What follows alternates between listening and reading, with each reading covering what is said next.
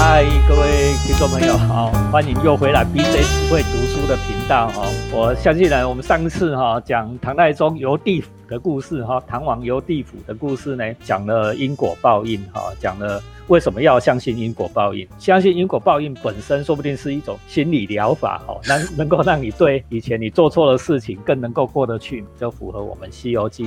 开宗明义，我们就跟大家讲，就是说师友是在谈在乐色的世间怎么样能够悠游活着。好，所以我们今天呢又把齐鲁跟西化又请回来了，先跟大家问好。大家好。好，那齐鲁，我们今天就继续把后面的故事讲完，因为我我我觉得很精彩，我觉得我自己很喜欢了，所以我一定要讲 第十一回的后半段，《西游记》第十一回的后半段，通常俗称叫流泉进瓜啦。好，我们就讲这个故事。上一集讲到唐太宗就是终于活回来了嘛，还魂了，然后回到阳间。那回到阳间之后，他就谨记着两件事要赶快要做，因为他就答应了地府阎王的事情。第一个事情就是说要找人家送南瓜，他最后不是答应阎王说要送南瓜吗？给他们吗？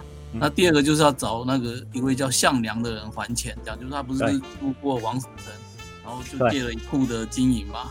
对，他要要还钱，就是判官跟他讲说，那你到现实再还他就好了，到了阳间再还他，所以他去找到这个人还他钱。那第一件事情呢，那那唐太宗就马上就贴公告，就找敢死队这样。应该说，因为因为你要死了才能够再再再到地府啊，所以就是这个送瓜的这个使者可能要死掉，这样敢死队来送瓜，就是就是说我赏赐很多金银，看你要不要去这样。但是呢，真正来接榜来应征的这个是一个有钱人。不是贪图经营，那个人叫刘全，金刀刘，然后全全全部的全叫刘全。这里有一个很妙的转折哦，你看哦，唐太宗要找敢死队，啊，结果是一个有钱人来来应征，哦，这个似乎不合常理嘛，哈，你日子 过得很好，你自己要自杀去送瓜，哦，靠这个感觉。对对，他本来应该想说，应该就是穷人活不下去了才会来应征，但是其实并不是，就是刘全家里是有钱的，但是他有一次呢，就是他老婆在门口摘参，然后拔下一个金钗。就送这个化缘的和尚，结果被刘全刚好走过看到，然后就骂他不守妇道，居然拿东西给外面的男人。他老婆气到就就自杀了，上吊自杀这样。他老婆自杀之后，他的小孩还小，整天在那边哭哭闹闹，就是没有妈妈了，妈被被他老爸害死。对，他受不了啊，他就干脆我我也死就算了啦。对啊，他就去来接这个唐太宗的案子。那唐太宗就带他到一个地方，然后帮他安排好头上那个。拿了两个大南瓜，这样顶在头上，然后就嘴巴含着那个毒药，叫他吞下去之后，他就可以就死掉。这样，他就照着这样做，就头上抱着两个南瓜顶在头上，然后把他吞毒药之后就死掉了，服毒而死。之后他就魂魄嘛，就带着南瓜就来到地府。那地府当然鬼差问他是怎么样了，就把他接进去。然后那阎王看到他来就很高兴，就把南瓜收下，然后就说：“哦，这个唐太宗果然是一个守信用的好人啊。”但是那个阎王也是顺便就就问说：“哦，你你是谁啊？”这样。那刘轩就跟他讲了，就说啊，我是哪边哪边人啊？那其实我来地府呢，还还还还有另外一思，就是想要另外来找我说自杀老婆。那阎王就马上就派人去找到他老婆，他老婆之前自杀了嘛，带老婆来跟他相聚，这样。这真爱呢哈，下地府找老婆哈。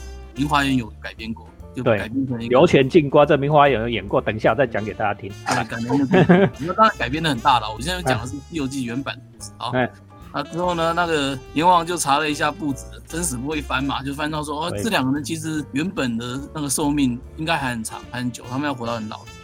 那当下就决定说，不行，赶快要送你们回去，然后就叫鬼差就带他们回去。可是鬼差马上想到说，不对啊，刘全刚死，还身体还那个灵魂推回去就好了，他因为他身体还是好的，没有问题。可是那个刘全的老婆已经死掉一阵子了，对，身体早就不行了，这样烂掉了。那那他是怎么还魂？那阎王想一下，就是说啊，最近那个就是皇帝的妹妹，之前上集不是有讲过吗？就是皇帝的妹妹好像最近寿命快到了，他就说那个玉妹这几天会会猝死，那这样的话就干脆就让刘璇老婆就，你看看这个这个阎王也真随便呢哈，好阎王这个灵魂跟身体啊啊哦被倒进来哈，反正这个明明写还在确诊，就在住雨红起来哈，没办法了哈，然后那个。话说这个玉妹李玉英这样子，就是皇帝的妹妹，叫一个一个妹妹叫李玉英。然后有一天走在那个花园里面，一时那个花园里面就是很多阴湿的地方嘛，对。然后他他就踩到青苔什么之类，脚一踩滑，跌倒就摔死了。那个其他那些仆人们看到，赶快赶快就要回报皇帝。那皇帝赶快跑过来关心，就自己妹妹嘛，讲到说哦，好像真的是这样。他这样子，他他之前就这就听过。那个阎王爷讲说他妹妹最近有问题，这样就可能会过去之后赶快就蹲下来就就要摸摸他妹，就看看怎么样情况嘛。就正伸手要去摸的时候，就是这个李玉英就突然醒过来了，然后就一脸的惊慌，就说你们是谁？为什么想要摸我？以前男人不可以随便摸女人的，你为什么想摸我？对吧？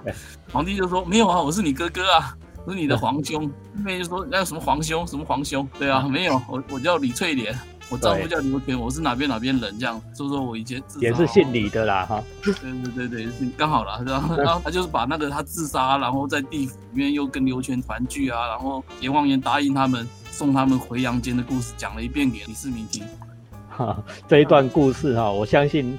各位在电视或电影里面演《西游记》，绝对都不会演这一段的哈。这等于说是《西游记》常常被忽略的段落。你看，听起来是超有趣。居然唐太宗可以找敢死队入地府哦，啊，刘全呢？为什么进地府？刘全是因为嫉妒。啊，看您您莫那斋真哈，和尚嘛，看您莫那斋真嫉妒吃醋的，就生气。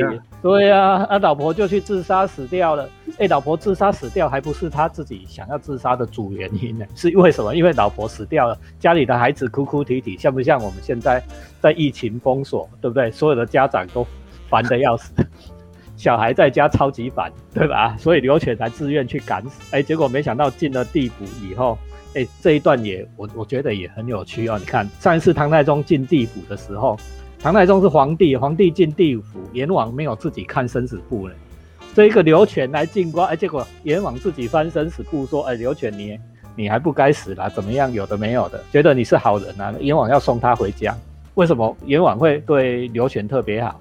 为什么？因为刘选送南瓜来给他，唐太宗没带南瓜，嘿，不是吗？所以阎王也是差别待遇的啦。哦，说你管你是不是皇帝啊，有差，你要带礼物啊，带两串椒来，哎，待遇就特别好。这种人情世故都是藏在小说里面。对，所以《西游记》很有趣啊，对啊，他不是跟你讲大道理，可是他就讲跟你讲很多生活上的这种的，就是真正有用的东西。就真正有用的东西。备注说明一下，三位上面两位老师说的俗语叫做“没有关系就找关系，有了关系就没关系”。对，没错嘛，哈，就是说你你你去见人，小朋友要学会哈，对不对？你有时候觉得哈，你哪里不顺哪里不顺哈，我跟你讲，你就是哎呀，就是吃人嘴软，拿人手手短嘛，哈，对不对？见面的时候就是拿个礼嘛，哈，然后过年过节要送个礼嘛，哈，也就好了，这不算不算贿赂，算不上是贿赂，这是这也是人情世故的一部分呢，代表你关心人家嘛，你关心人家，人家也关心你嘛，所以《西游记》教你这一个很重要的小道理，其实不止这一段，后面还 还有哈。好，来，我们再请齐鲁继续。然后，反正唐太宗听了之后，就以为说他可能摔跤头头摔坏了，所以就是做梦这样子，然后就赶快叫人家把他带去治疗就医这样子。但是马上又听到有人回报说，刘全居然活回来了，刚刚帮他送瓜这个刘全居然。死掉又活回来了，马上就又活回来了。他就赶快召见刘全，然后听刘全报告。那刘全也跟他讲一样的故事，就说什么他到地府，然后遇到那那阎王把他太太找到，然后叫他们一起回来。当然就是不知道太太跑到哪里去了啦。那 那这时候唐太宗一听就说啊，两个人就是两人应该就是在不同的地方啊，然后这样子醒来之后居然讲同样的故事，他就有一点七八分信的。那加上自己说以前真的也听阎王讲过。说他妹妹真的阳寿将近这样子，所以他就等于说就到这边的时候，就终于相信说他妹妹真的死了，然后这个是另外一个灵魂，是一个刘全他太太的灵魂，就是附身到这个他妹妹身身上这样。对。然后他就叫那个他妹妹出来跟这个刘全相相相认。那刘全看到说这个人不认识啊，就是不敢认，但是刘全没有变嘛，所以那个玉妹看过来就跑过来抓抓刘全，开始骂他，就说你刚刚在地府就跑这么快，走到前面不等他。然后他投胎的时候摔跤，就跑到这边，就身边都不认识的人来，这样反正就开始骂刘全。那皇帝一听就说：“哦，他们两个这样子相处啊，他们讲讲的话就是看起来就像是真的。”所以他就相信，就就就是彻底相信了。后来唐太宗也是好人嘛，就说把那个就是妹妹的嫁妆啊，属于她的一些自己的东西啊，统统都赏赐给这个就是夫妇嘛，就是这赏赐给两夫妇，然后就送他们回家，这样让他们平安回去。你看这个情节设计的多巧妙。为什么我们说是经典大师作品？他先用隔离讯问，啊，就是两个人分别独立的哦，叙述故事，然后唐太宗来对，隔离讯问完，哎，唐太宗先说，呃，这个有谱，当面对质，交叉讯问，当面对，非常严谨的司法程序啊。唐太宗审案，你不要觉得说古时候审案是没有科学依据的，你看这是非常科学办案的手法哦，到确定这两个人讲的是多得起来的哦，然后。就把玉妹的嫁妆呢赏给刘全，赏给两夫妇，然后回家去。当然呢，这可能其中还有猫腻呢哈，我们最后再来分析啊。但是你看这个唐太宗做事也是很精细的人哦，要当一个大皇帝不简单的哦。对，所以其实刘玄故事我自己特别喜欢，是我觉得说他除了他本身刚刚像这样讲的话，本身就非常的有趣。另外就是我越想越觉得说他应该是一个很有改编潜力的故事啊。以现在男女平权的角度来看的话。就是个王八蛋呢，就是家里这么有钱，老婆随便送个金钗给和尚而已，就是那个东西可能只是他家家产的一小小的九牛一毛而已，就是这样子也骂他老婆这样子，那所以说其实他真正真正的那个骂他，其实可能也不是真的是为了钱啊，有可能就是嫉妒啦，因为就是老婆就是就自己嫉妒嘛，对对对对，就是很多东西可以讲啊，以前的女人也很可怜的，就是尤其是大户人家，说他们是不能够出去见其他男人。所以说，他们其实有时候说斋生，事实上就是想说去看看不同的男人啊。对，古代男人唯一可以合法看到的男生就是和尚。就是《水浒传》里面也有这一段啊，《水浒传》里面也有这一段啊，在后面的那，或者说是这样子，就是到门口去斋生，就是看，就送一下和尚一些东西。然后其实这也不是什么，他你说他真的是什么出轨或什么，其实也不是啦，就是太太闷了嘛，就太闷了嘛。所以说，假如说你用现在平权的角度看，就这故事都可以整个重新改写，改成另外一个角度的故事，这样。对啊。另外就是还有另外一个角度，就是诶，《聊斋》里面有一个叫陆判的故事。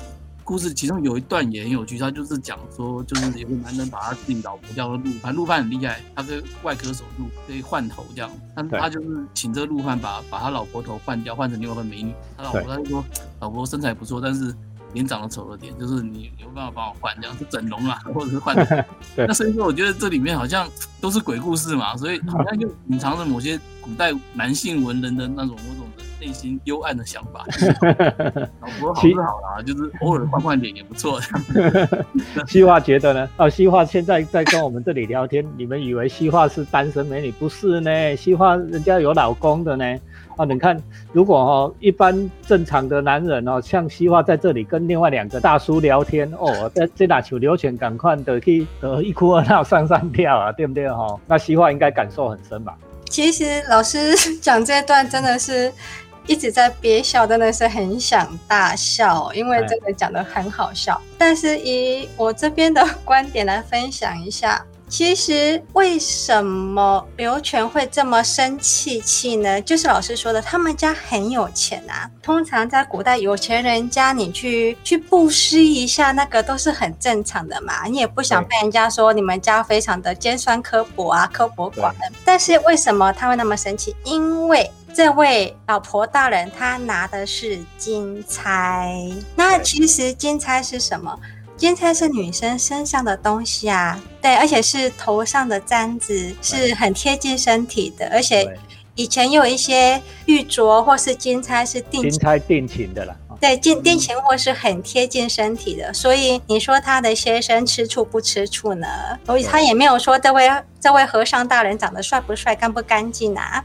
所以这其实中间还有很多很好笑的一些隐藏版的支线，就对了。对，可以想象的地方很多。对啊，你看啊，我们今天为什么要找西化来？这是我们两个大叔绝对不会想到的细节啊。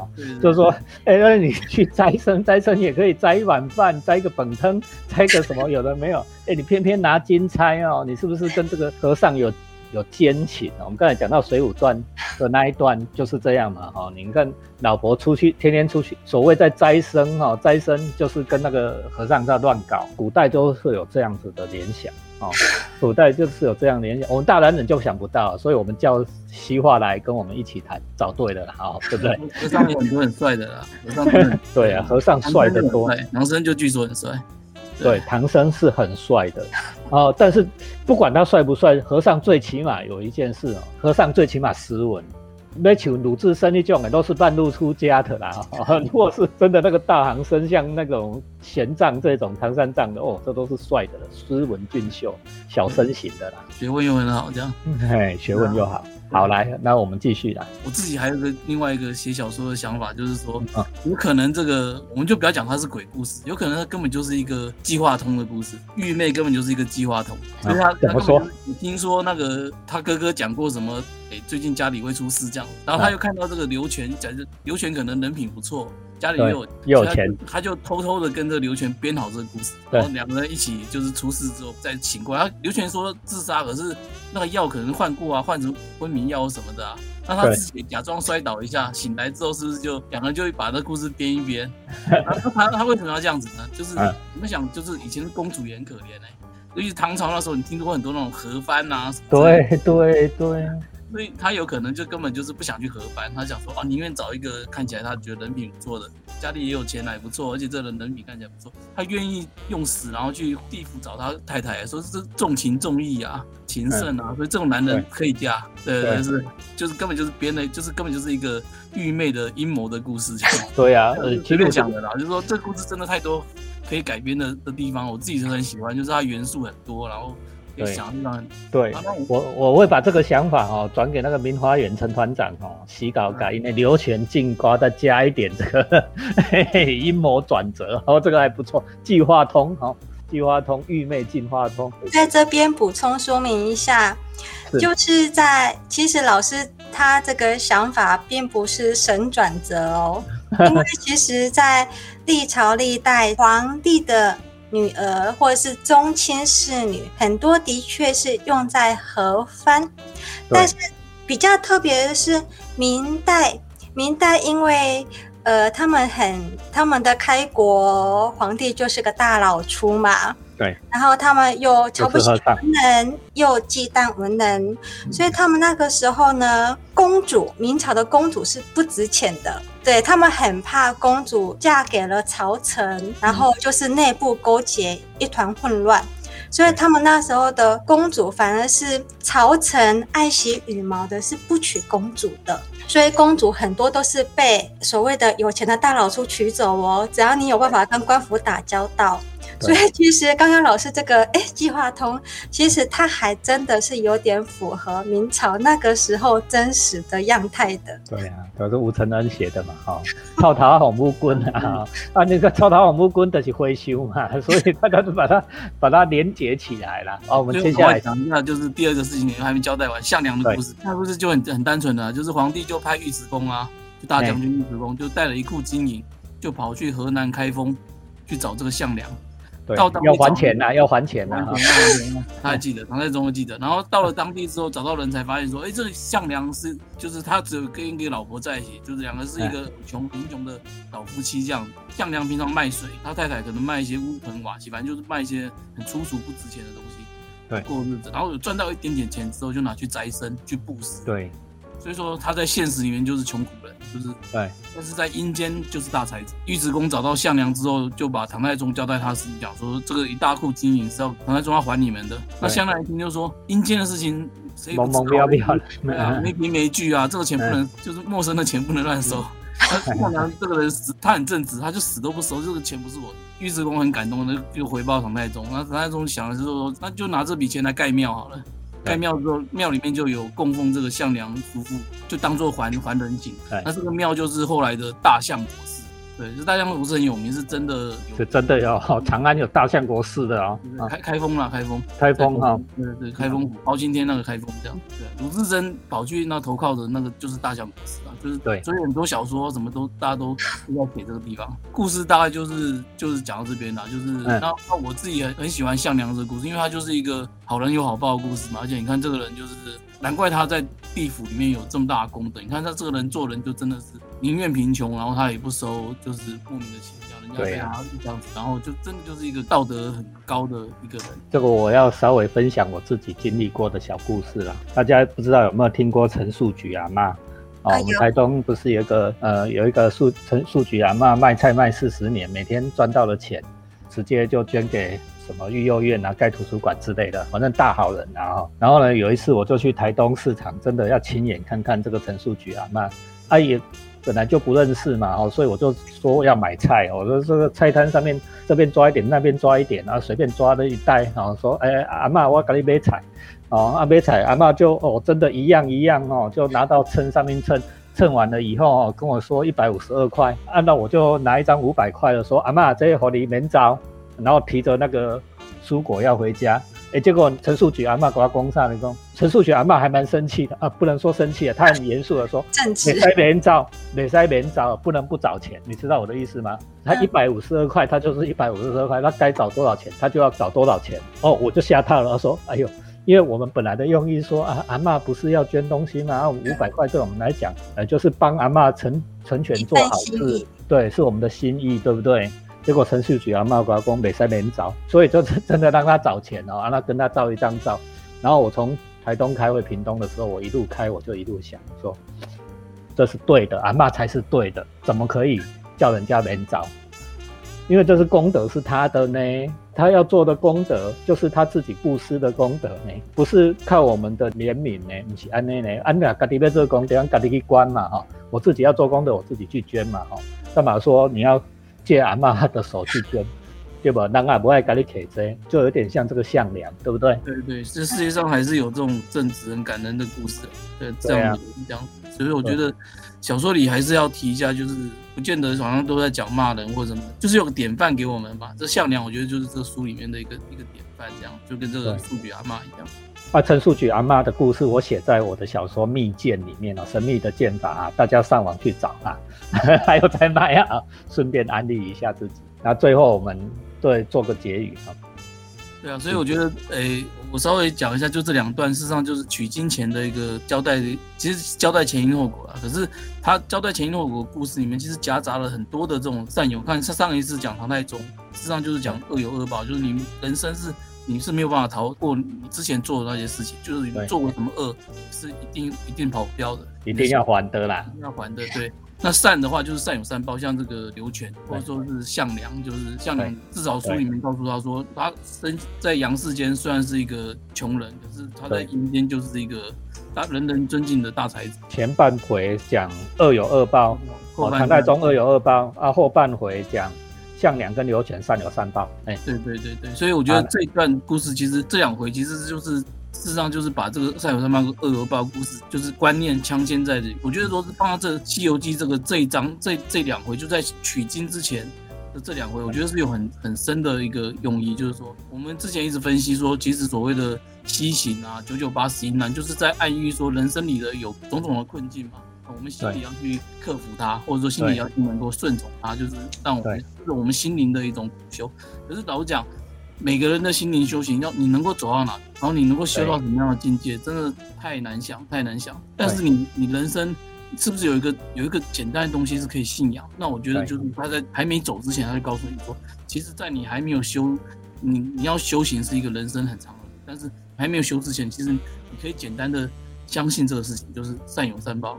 恶有恶报，你要保持着一个信念出发，对吧？你要寻找更大的成就之前，你要保持着一个简单的信念出发，就是你要保持一个信念。这个信念就是以佛家讲，就是或者说以西游，他想告诉大家，就是就是善有善报，恶有报。那西化呢？这两集其实善有善报，恶有恶报，它在佛教中就是你要赚取的是世间财还是法财？那这位项梁他们。赚的就是你在这个现实中看不到的法财。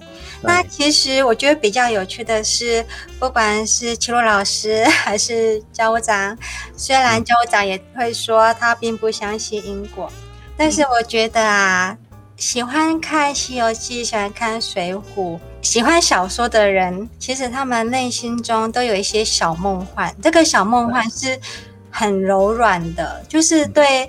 即使你对这个世间、对这个社会的不公不义，你会觉得，就是因为你是梦幻柔软、天真而纯善的，所以你会对这些不公不义感到不开心、愤懑、愤怒等等。但是最终、最终就是初心吧，你的初心还是想要追求一份良善。